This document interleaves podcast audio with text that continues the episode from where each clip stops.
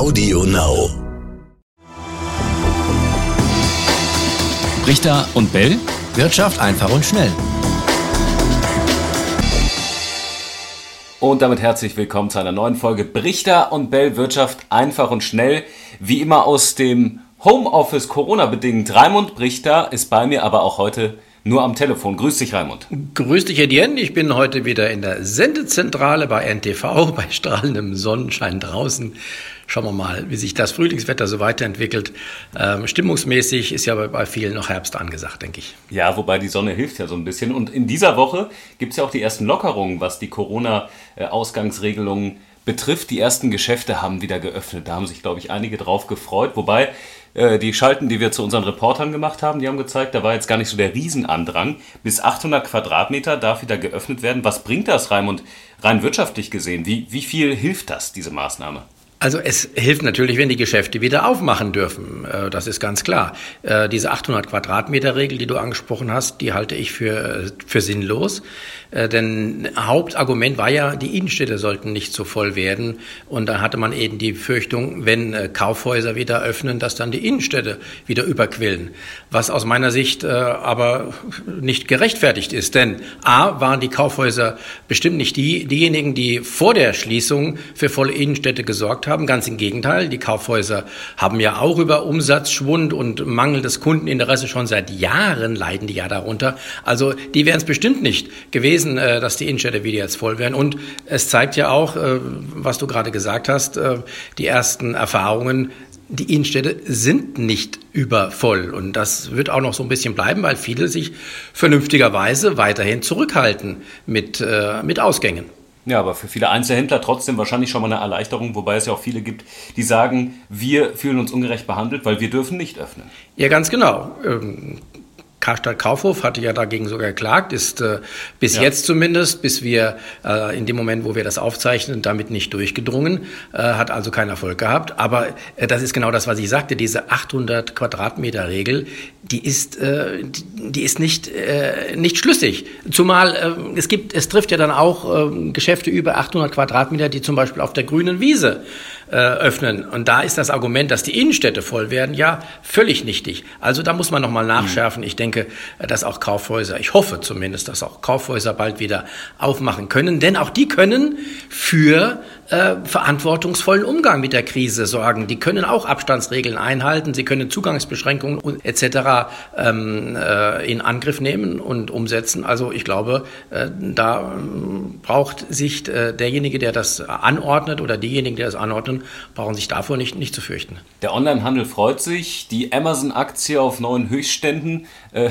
ist ja ungewöhnlich, wenn man sich den Markt generell anschaut, wobei es sich ja ein bisschen entspannt hat, erholt hat. Aber ja, kann es auch sein, dass es nach der Krise bei vielen dann dazu führt, dass sie sagen, ach, warum soll ich eigentlich noch in die Innenstadt gehen? Ich habe mich jetzt so daran gewöhnt, wenn ich es nicht vorher schon gemacht habe, alles online zu bestellen, ich bleibe einfach dabei. Ja, das kann durchaus sein. Äh, das wird auch so sein, denn viele, die, die jetzt online äh, kaufen und vorher noch nicht online gekauft haben, die werden äh, ganz bestimmt dabei bleiben. Das heißt, der Onlinehandel wird auf jeden Fall auch längerfristig davon profitieren. Da bin ich mir sicher. Und du hast gerade die Börsenreaktion angesprochen, die, die allgemeine. Also klar, Amazon ist, ist ja wieder kräftig gestiegen, aber auch viele andere Aktien auch. Und äh, das ist im Prinzip so, das ist fast schon. Also nach meiner Erfahrung, wenn wir jetzt die Börsen betrachten, ist das mehr als eine normal zu erwartende Erholung im Rahmen eines Abschwungs. Äh, viele sagen ja, das ist ja nur ein, äh, eine Bärenmarktrallye, also ein Aufschwung in einem nach wie vor eher nach unten gerichteten Markt. Ich wäre mir da im Moment zumindest noch nicht so sicher, denn äh, die Anzeichen, die die Börsen im Moment geben, die deuten durchaus darauf hin, dass man da möglicherweise auch schon wieder auf das Ende der Corona-Krise setzt. Ja, wie ist das zu erklären? Überall gibt es nach wie vor schlechte Nachrichten. Das heißt, die Wirtschaftskraft, die schrumpft, äh, Unternehmen gehen pleite, da sind die Aussichten alles andere als rosig. Trotzdem geht es tatsächlich wieder nach oben. Ähm, wie ist das zu erklären, Raimund? Also wir müssen äh, ja immer bedenken, dass die Börsen vorausblicken. Und die haben vorausgeblickt, als es, äh, als es äh, eingebrochen ist, ab Mitte Februar bis Mitte März, Anfang April. Und jetzt blicken sie möglicherweise, das ist natürlich noch unter dem Vorbehalt, Rückschläge werden auch wieder kommen, klar, blicken sie möglicherweise schon wieder voraus hin zu einem Ende dieser Krise, zumindest wirtschaftlich gesehen. Das ist möglicherweise vergleichbar vergleichbar mit dem Jahr 2009. Wir wissen ja, da gab es den größten wirtschaftlichen Einbruch in Deutschland äh, seit dem Zweiten Weltkrieg, äh, bis äh, dahin zumindest. Mit über fünf Prozent ist die Wirtschaft geschrumpft im Jahr 2009. Wenn wir uns aber die Börsenentwicklung angucken, dann muss man, ähm, kann man festhalten, dass die Börsen schon ab März 2009 wieder sukzessive angestiegen sind. Also da gibt es in solchen Situationen häufig eine Diskrepanz zwischen den wirtschaftlichen Nachrichten, die darauf hindeuten, dass die Unternehmensgewinne sinken, dass äh, die Wirtschaft äh, zurückgeht und der Börsenentwicklung. Es wird weiter darüber gesprochen, wie man sich äh, gegenseitig helfen kann. Also der Bund, den Mittelstand zum Beispiel, aber auch äh, ja, in der Eurozone, also die Länder sich untereinander. Das äh, Wort Eurobonds, das steht immer noch im Raum. Da gibt es ja viel Widerstand, also gegen diese gemeinschaftliche Verschuldung. Am Donnerstag wollen die EU-Staats- und Regierungschefs wieder darüber sprechen. Ähm, und Kanzlerin Merkel hat ja nochmal gesagt, nein, wir wollen das nicht, dass sowas kommt. Wir haben schon mal darüber gesprochen in einer Folge, Raimund, und da gab es auch ganz viele Reaktionen tatsächlich zu dem Thema, oder? Genau, das war in der Woche vor Ostern. Ähm, da gab es tatsächlich äh, einige Reaktionen, heftigen Widerspruch gegen das, was ich gesagt hatte. Ich hatte ja gesagt, dass eine Währungsunion ähm, eine Gemeinschaftshaftung ohnehin über äh, kurz oder lang äh, vorsieht. Das heißt, eine Währungsunion ist gar nicht aufrechtzuerhalten ohne eine gemeinsame Haftung.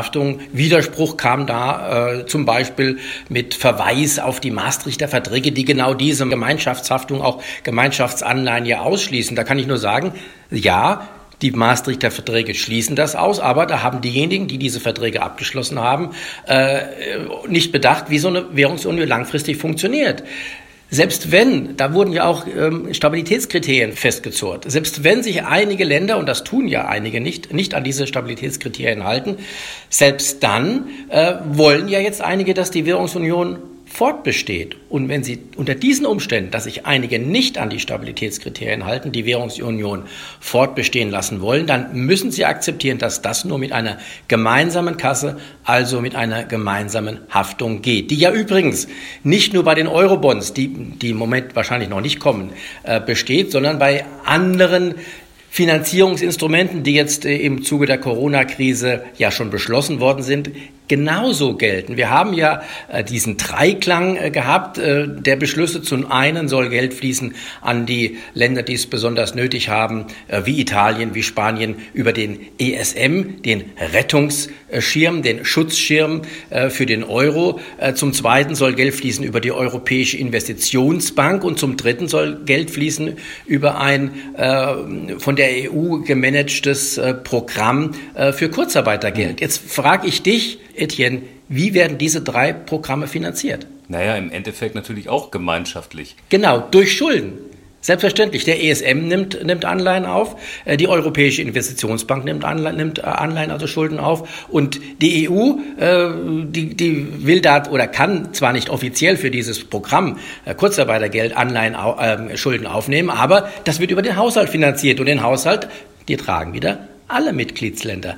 Also, es ist auch in diesen drei Fällen eine über Umwege eine Gemeinschaftshaftung vorhanden. Das weigern sich aber zumindest diejenigen Politiker, die immer heftig dagegen opponieren und äh, sagen, wir, wir wollen keine Gemeinschaftshaftung. Das müssen die einsehen oder wenn sie es einsehen, vielleicht uns nicht sagen, sollten sie dem Wahlvolk darüber auch reinen Wein einschenken. Könnte denn, sollten diese Eurobonds kommen, wo es ja theoretisch äh, oder tatsächlich nicht danach aussieht, könnte denn Deutschland auch in irgendeiner Weise davon profitieren oder wäre es tatsächlich nur ein Anreiz zur wirtschaftlichen Belebung von zum Beispiel der Situation in Italien oder Spanien? Deutschland profitiert selbstverständlich auch von einer wirtschaftlichen Belebung in äh, Italien oder Spanien, denn Italien oder Spanien ist ja auch, äh, ist ja auch ein Kunde deutscher Waren, es sind ja auch Kunden hm. deutscher Waren und von daher würden deutsche Firmen, würde die deutsche Wirtschaft auch davon profitieren, aber das ist ja nicht das Hauptargument, das ich zumindest ins Feld führe. Ich sage nur eine Gemeinschaftshaftung.